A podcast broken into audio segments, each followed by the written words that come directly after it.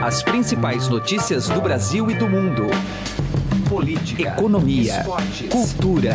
Informação com a credibilidade do maior jornal do país. Estadão Notícias.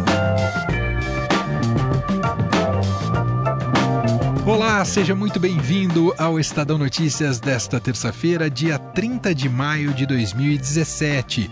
Tudo bem com você? Eu sou Emanuel Bonfim e o programa de hoje traz um pouco do clima de tensão que antecede o julgamento da chapa Dilma Temer no TSE, marcado para o próximo dia 6 de junho. Para muita gente, este processo pode dar fim à agonia política do atual governo. Na prática, não é bem assim, com ampla possibilidade de judicialização. O presidente da corte, ministro Gilmar Mendes, já tentou blindar a si e aos colegas em recente declaração. Com certeza vai ser um julgamento tranquilo. É um julgamento complexo, é um processo complexo.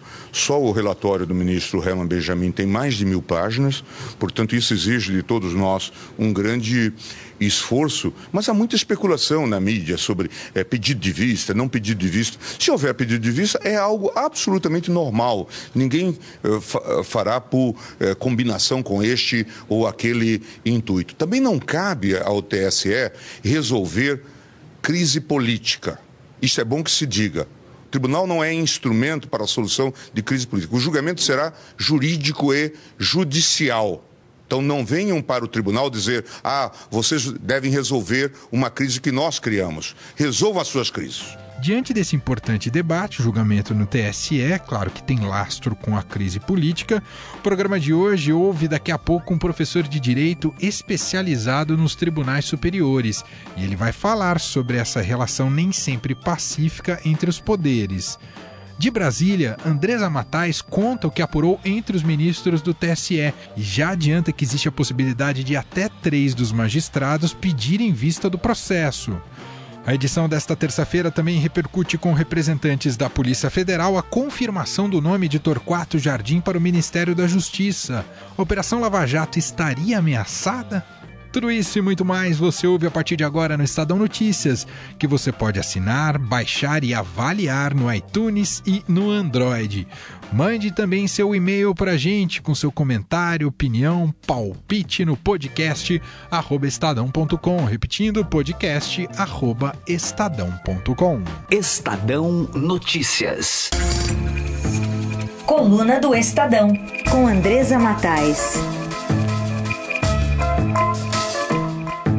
Conexão com Brasília. Nosso papo agora é com Andresa Matais, editora da coluna do Estadão. Tudo bem, Andresa?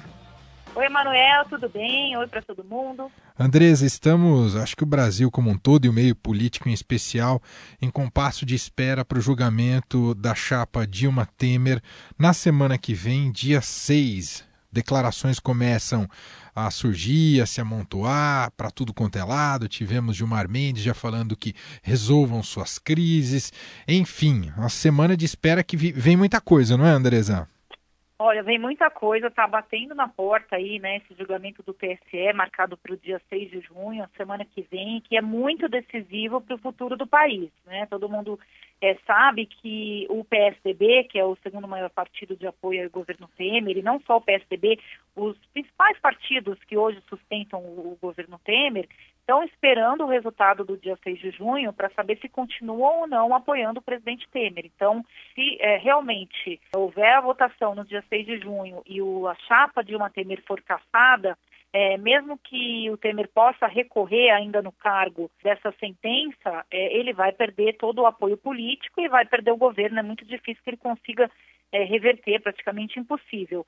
Mas os próprios ministros do TSE acreditam que vai ter um pedido de vista. Então, essa data aí do dia 6, ela deve ser mais elástica, viu, Emanuel? Na verdade, está é, todo mundo focado no dia 6, quando é, a gente vai ter que talvez esperar mais um pouco para uma decisão definitiva do TSE. Então, no dia 6, com certeza, a gente vai ter a leitura do voto do é, ministro Herman Benjamin, que é o relator do processo no TSE, Ele vai pedir a cassação da chapa Dilma Temer, isso não é público ainda, é, mas tudo indica, né, pelo, pela postura do ministro, pelo como ele conduziu o processo, que ele vai pedir a cassação da chapa. O Ministério Público Eleitoral já se posicionou contra você separar a chapa, que é o que a defesa do Temer queria, você julgar a presidente é, Dilma diferentemente do presidente Temer, isso eles não conseguiram, então o relatório dele vai ser nessa linha da cassação. Agora a gente tem que ver se vai ter pedidos de vistas. Há uma avaliação na corte, eu conversei com um dos ministros que estão ali envolvidos nisso, de que três ministros podem vir a pedir vistas, que é o ministro Napoleão, o ministro Admar e o ministro Tarcísio. Mas, enfim, eles são ministros, eles têm o direito a pedir vista. O problema disso, Manuel, é que não tem prazo para que eles devolvam o processo. Então, eles podem pegar essa bola, enfiar embaixo do braço e não devolver nunca mais. Agora, é claro que vai ter uma pressão da sociedade, do meio político, para que se decida. Talvez por isso que o ministro, presidente do PSL, Dilma Mendes, esteja dizendo tanto é que é preciso que também a classe política resolva esse problema do presidente Temer, não deixe só no colo do TSE. Bom, outro assunto pendente, Andresa Matais, que a gente acompanhou desde o fim de semana, inclusive com uma participação ativa da coluna do Estadão, a situação de Osmar Serralho. Perdeu, né, claro, o Ministério da Justiça, como todo mundo sabe, e agora é cotado para o Ministério da Transparência, mas uh, ainda não deu sua palavra final que podemos esperar essa terça-feira? Pode ter novidades, Andresa? Olha, Manuel, o presidente Temer é, não fez um gesto, né? O, o, processo foi mal conduzido da saída do Osmar Serralho do Ministério da Justiça. Então, soube aqui pelo Estadão da demissão dele, isso chateou muito o ministro, e o presidente Temer, para ajudar, delegou a, a, o convite né, para que o Serralho assumisse aí o Ministério da Transparência ao líder do PMDB na Câmara, o deputado Baleia Rossi, que é aí de São Paulo. É, então, é, isso é, deixou o Osmar Serralho ainda mais cabreiro, porque ele esperava né, que o presidente Temer fizesse esse gesto, ligasse para ele, convidasse ele para assumir um outro ministério, é, e não que um líder, um deputado assim como ele, é, fizesse o convite para ele assumir um cargo no governo. Então, ontem não decidiu, todo mundo esperava que ele iria dar a sua palavra sobre iria, se iria ou não para o Ministério da Transparência, então ele vai decidir só hoje, depois que o presidente Temer chamou, o chamou para uma conversa. Então, foi preciso que o Temer entrasse na, na roda aí das negociações, ver se o Osmar Serralho vai aceitar não, ou não o Ministério. Ele deu uma valorizada ali no passe, né? Digamos assim. Muito bem. Andresa Matais, direto de Brasília com a gente aqui no Estado Notícias, volta amanhã com muito mais. Obrigado, Andresa. Tchau, tchau, eu que agradeço. Estadão Notícias.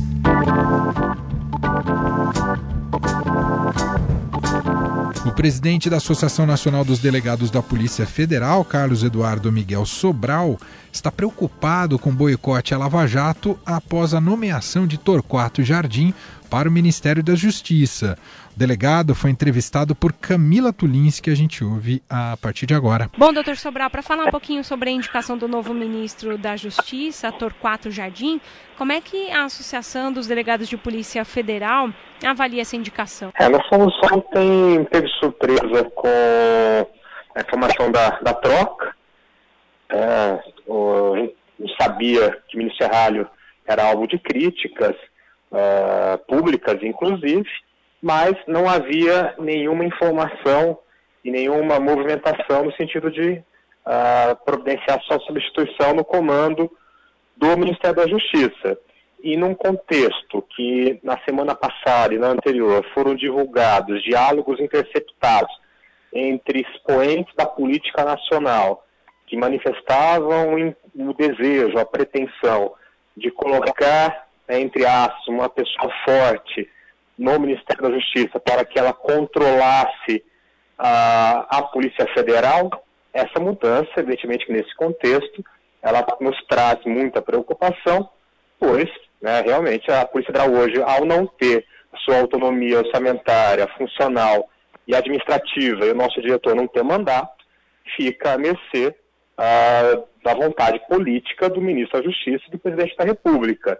Então, evidentemente que isso no, nos traz insegurança, nos traz um cenário de incerteza, pois nós podemos ter corte de recurso orçamentário, nós podemos ter ingerências na nossa administração interna, nós podemos ter a mudança de chefias e as só chefias que distribuem os inquéritos policiais. né, como no diálogo interceptado, ah, vamos mandar para o delegado A, B ou C.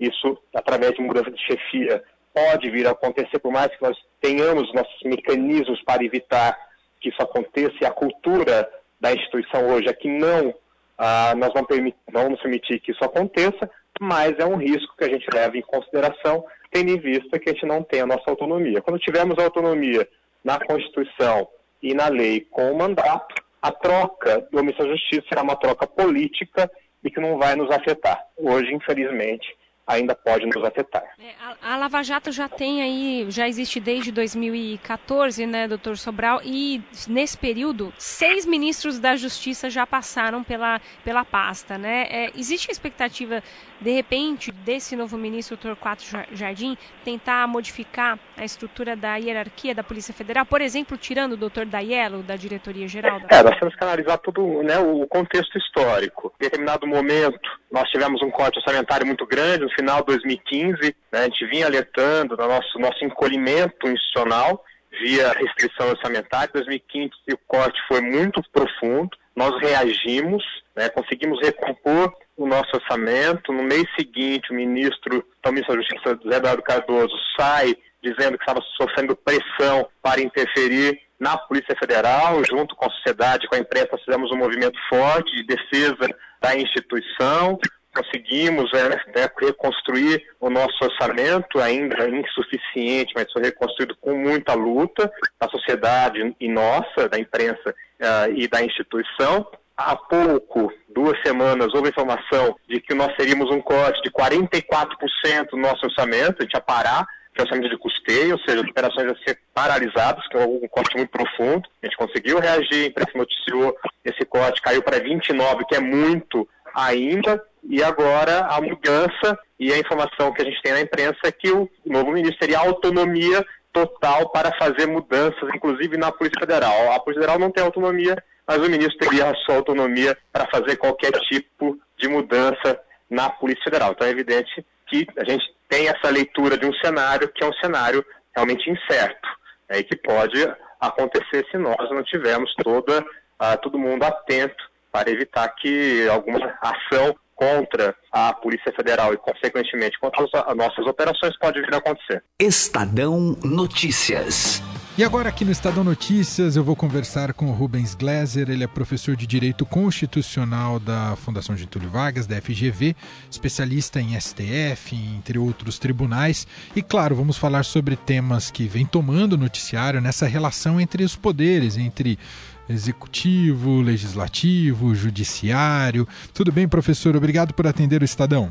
É um prazer, Manuel. É ótimo falar com você e com os ouvintes.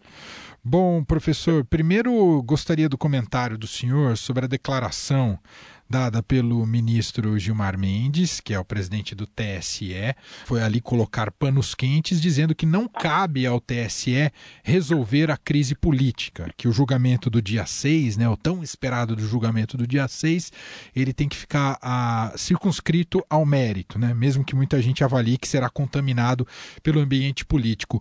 Qual que é a visão do senhor? O, o, o que traz essa. O que o Gilmar Mendes está querendo dizer com tudo isso, professor? Bom, eu, eu acho que é um discurso que as pessoas não vão ficar tentadas a acreditar de um modo geral, ou a levar muito a seriedade por diversos motivos.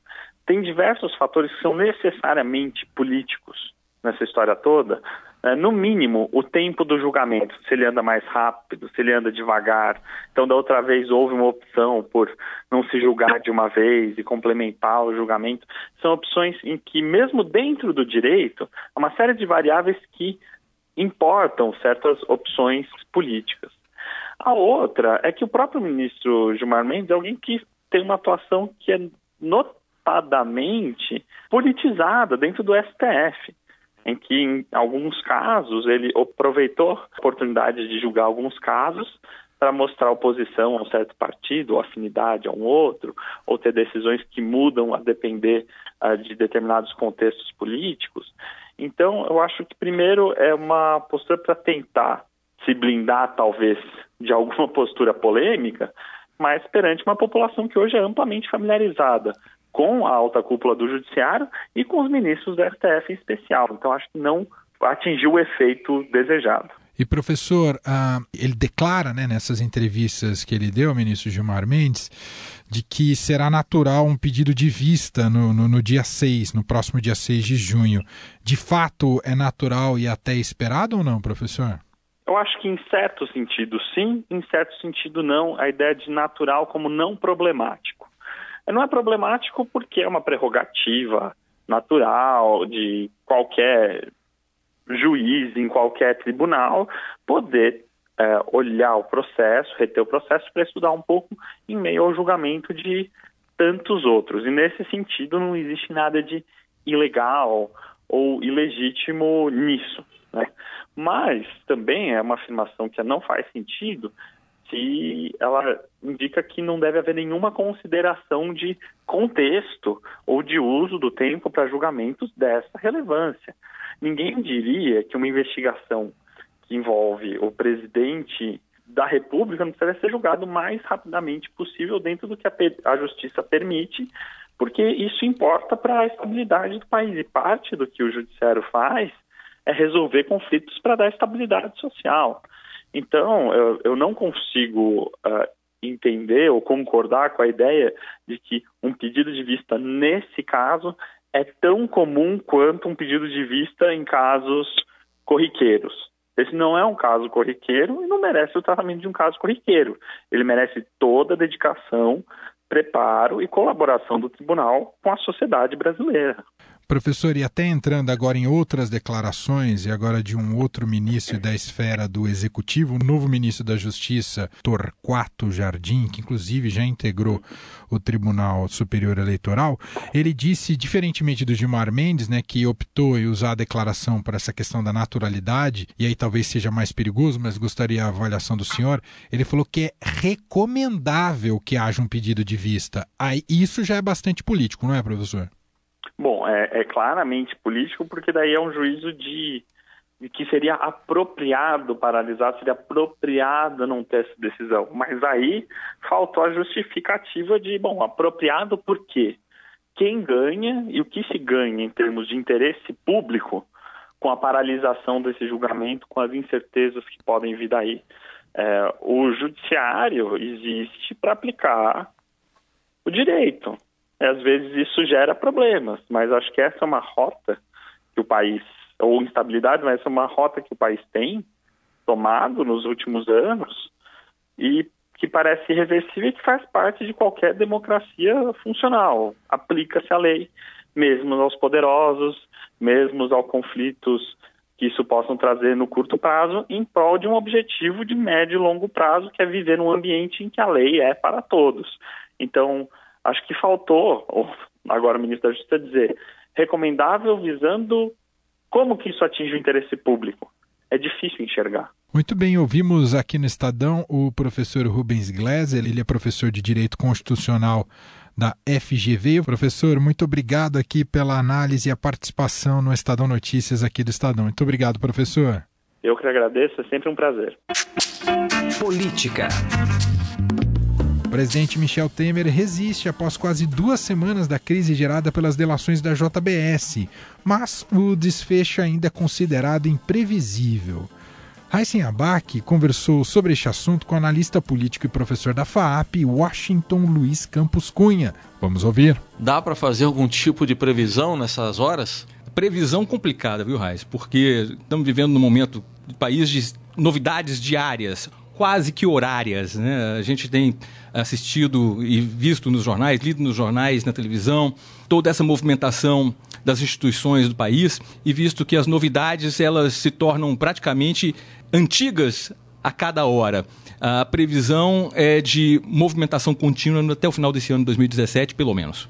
O presidente Temer, na sua avaliação, tem condição é ou de se sustentar ou de negociar uma saída em que ele tem algum protagonismo ainda? Ah, o que nos parece é que essa saída já está sendo negociada. Ah, o interesse do governo é criar pelo menos esse aspecto de estabilidade governamental para que até a situação econômica do país também venha a reboque e haja uma estabilidade para que a população possa vislumbrar um mínimo de conforto institucional. E ainda a gente tem o julgamento aí pela frente da, da chapa Dilma Temer no TSE é um assunto que não é o mesmo, que se trata da delação. Mas pode ter algum impacto nisso? Pode ser um ponto de corte na sua avaliação? Sem sombra de dúvida. É, Espera-se, por parte dos ministros do TSE, um posicionamento, e aí aquela história, toda essa interrogação em torno desse, desse julgamento no dia 6, para que se saiba de que forma que o governo vai é, assimilar esse impacto ou não impacto da decisão que virá do Tribunal Superior Eleitoral. Agora, o papel do PSDB e do Democratas, mas fala-se mais no PSDB. É, pode ser, a gente até brinca aqui, o infiel, não só o fiel, mas o infiel da, da balança. O também. infiel da balança. O PSDB, assim como o Democratas, talvez em uma pequena menor proporção, espera-se um posicionamento de ver quais serão esses andamentos que estão acontecendo, principalmente no tribunal, como a gente acabou de citar, para uh, tomar um posicionamento com relação à estabilidade ou não do governo, ou dessa negociação que a gente já sabe que está em via, está ocorrendo no Congresso Nacional, junto com o Legislativo e o Executivo. Quer dizer, na sua avaliação, é, é tudo imprevisível, então pode ser uma. A crise pode se prolongar, como pode ter uma solução mais rápida? O que está mais pendendo hoje? Mas sem sombra de dúvida, sem sombra de dúvida alguma, a crise vai se prolongar. É, não se trata de uma solução é, próxima, muito pelo contrário, o ano de 2017, início de 2018, certamente serão tempos complicados, será um tempo bastante difícil para a população. E a gente enxerga que todo esse posicionamento adotado, porque isso não se trata de posicionamentos atuais, isso advém de um tempo, são fatos históricos que vêm acumulando e agora não há mais essa invisibilidade que havia em tempos passados. Então a população vai assimilando isso tudo e certamente essa crise se prolongará em 2017 e início de 2018. Direto ao assunto, com José Neumann e Pinto.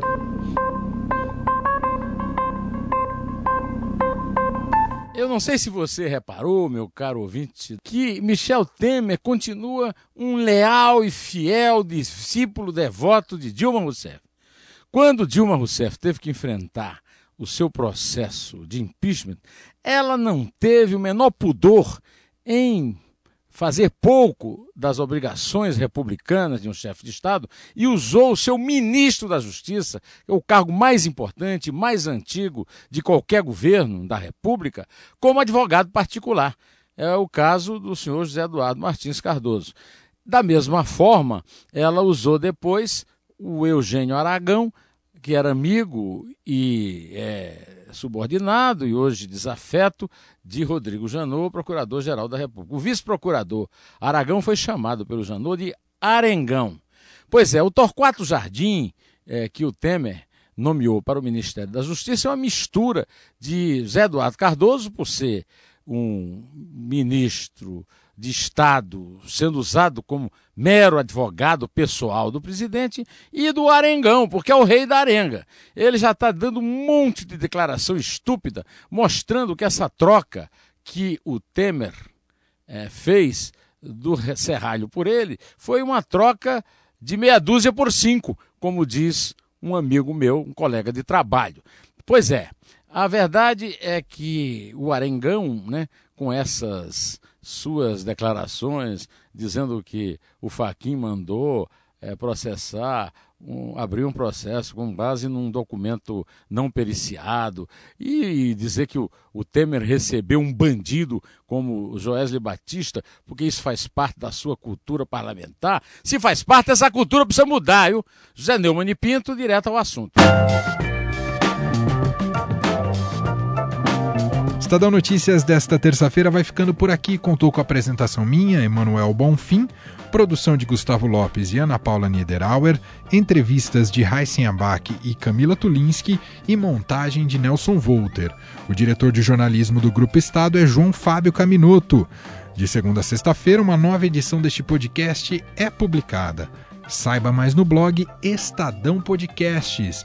Convido você também a avaliar nosso podcast tanto no iTunes quanto no Android. E mande seu comentário e sugestão para o e-mail podcast@estadão.com. podcast@estadão.com. Um abraço, boa terça-feira e até mais. Estadão Notícias.